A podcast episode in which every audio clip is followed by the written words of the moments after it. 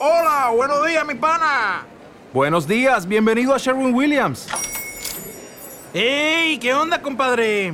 ¿Qué onda? Ya tengo lista la pintura que ordenaste en el ProPlus app. Con más de 6.000 representantes en nuestras tiendas listos para atenderte en tu idioma y beneficios para contratistas que encontrarás en aliadopro.com. En Sherwin Williams somos el aliado del PRO.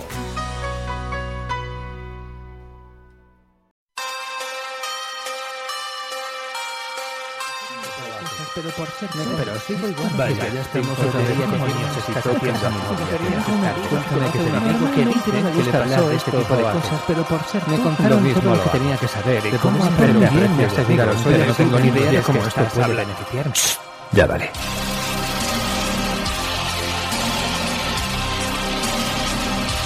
Extra órbita, lo que te faltaba por oír.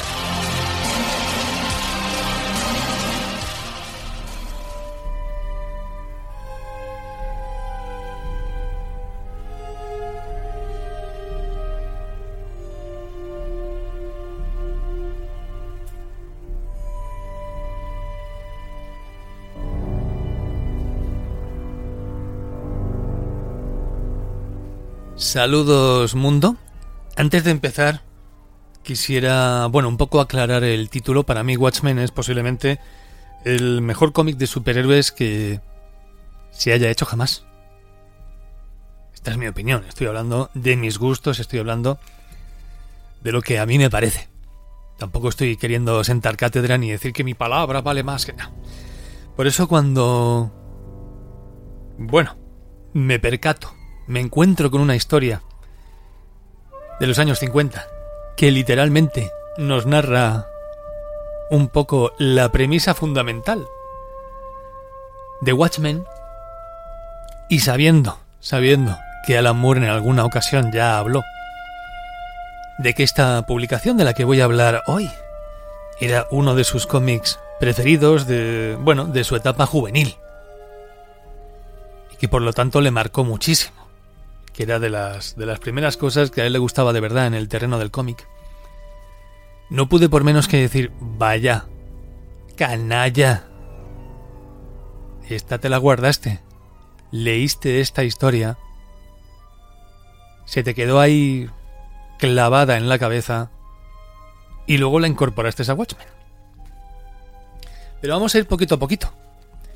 ¿Qué estoy diciendo? ¿Que Watchmen es un plagio? Eso es mucho decir. Eso es mucho de decir, pero es verdad que la idea principal,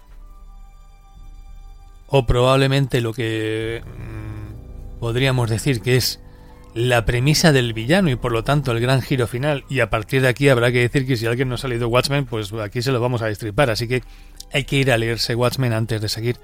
La premisa principal y la que tiene que ver con Adrian Byte, es decir, Osimandias, con relación a su plan, ese plan maestro que de algún modo incita todos los acontecimientos que se cuentan en Watchmen, todas las historias que se dan lugar en las páginas de Watchmen y que terminan en ese gran clímax, comienzan por el plan maestro de Adrian Byte, Simandias, porque si no, bueno, esto hubiera sido un montón de historietas, cada uno a lo suyo, pero no hubiera habido, digámoslo así, un, nexo de unión, no se hubieran juntado todas esas subtramas que por sí solas no van tampoco a ninguna parte, y no hubiéramos tenido esa gran historia que es Watchmen con tramas principales, subtramas sensacionales, giros argumentales, etcétera, etcétera. Aquí es cuando hay que rememorar que Osimandias pues había sido uno de esos héroes de esa segunda generación de los héroes ¿no? de, de este universo inventado y que se le denominaba el hombre más listo del mundo, un tío que estaba tan en forma que, bueno, era capaz de incluso en un momento determinado parar una bala a quemar ropa con las manos y todo, como de hecho al final acaba haciendo. Un tío tan entrenado que había conseguido una forma física perfecta. Bueno, Simandias, Adrian Byte, que además pues era un gran empresario, un tío tan listo que acabó haciendo fortuna, tenía un plan, un plan fundamental, un plan de héroe, que con todo el dinero que había ganado y con todos los recursos que había logrado hasta ese momento reunir, formaban parte de, un plan, de una misión para salvar a la humanidad. Ozymandias quería acabar con todas las guerras. Quería la paz en la tierra. Para siempre, jamás. Por los siglos de los siglos. Hubo un, un, un Endorians que saqué aquí en los, en los audios para patrocinadores, de los primeros que saqué, que se llamaba La Solución Watchmen. Yo, yo escucharía ese audio. Ese audio se sacó antes de que la serie de HBO se llevara a las pantallas. Y yo ahí ya decía que, bueno, aparte de analizar esa parte que era la parte que más me gusta del cómic, también decía que, que no basta, no basta con, bueno, teletransportar a un pulpo. Cada cierto tiempo tienes que seguir metiendo miedo. No basta con que haya un atentado extraterrestre, sino que tienes que seguir de algún modo manteniendo ese engaño durante las décadas o si no la gente se olvidará rápidamente. ¿Vale? O sea, aquí eh, podemos decir que muchas naciones tienen menos memoria que otras, pero al final a todo el mundo se le olvida todo. Hay algunas naciones por ahí del mundo donde les tiras dos bombas atómicas, que es la única nación del mundo que ha recibido un impacto directo en población civil de bombas atómicas, y no solamente una, sino encima dos, y se les ha olvidado o lo han perdonado, o lo han superado, no lo sé. A lo que voy, que, que no, no podemos decir que el plan de Adrian Byte hubiera surtido efecto a largo plazo, con lo cual hubiera sido solo una paz temporal, si no hubiera un plan a posteriori. Pero eso no era lo que nos contaba Watchmen. En todo caso, eso sería lo que la serie intentó perpetuar. Y me gustó mucho, fue uno de los detalles que más me gustó de la serie, el hecho de que dijera, no basta con lo que hizo Adrian Byte, es que tiene que seguir manteniendo el miedo para que la paz perdure. Haciendo un, resumen así muy muy rápido, porque todos tendríais que haber leído Watchmen. Adrian Byte tiene una idea principal y es que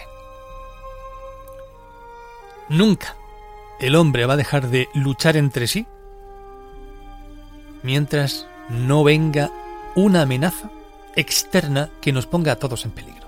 Esa era la única manera de unir a la humanidad, buscarse una amenaza más poderosa o en la línea de nuestro poder, quizá un par de pasos por delante, que viniera de otro punto.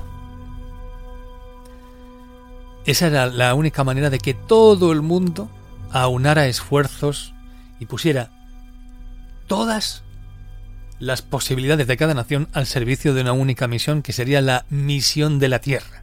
La única forma de que todos los humanos se unan es, pues eso, hacer causa común contra otro enemigo. ¿Te está gustando este episodio? Hazte fan desde el botón Apoyar del podcast de Nivos. Elige tu aportación y podrás escuchar este y el resto de sus episodios extra. Además, ayudarás a su productor a seguir creando contenido con la misma pasión y dedicación. O'Reilly Auto Parts puede ayudarte a encontrar un taller mecánico cerca de ti. Para más información, llama a tu tienda O'Reilly Auto Parts o visita oreillyauto.com.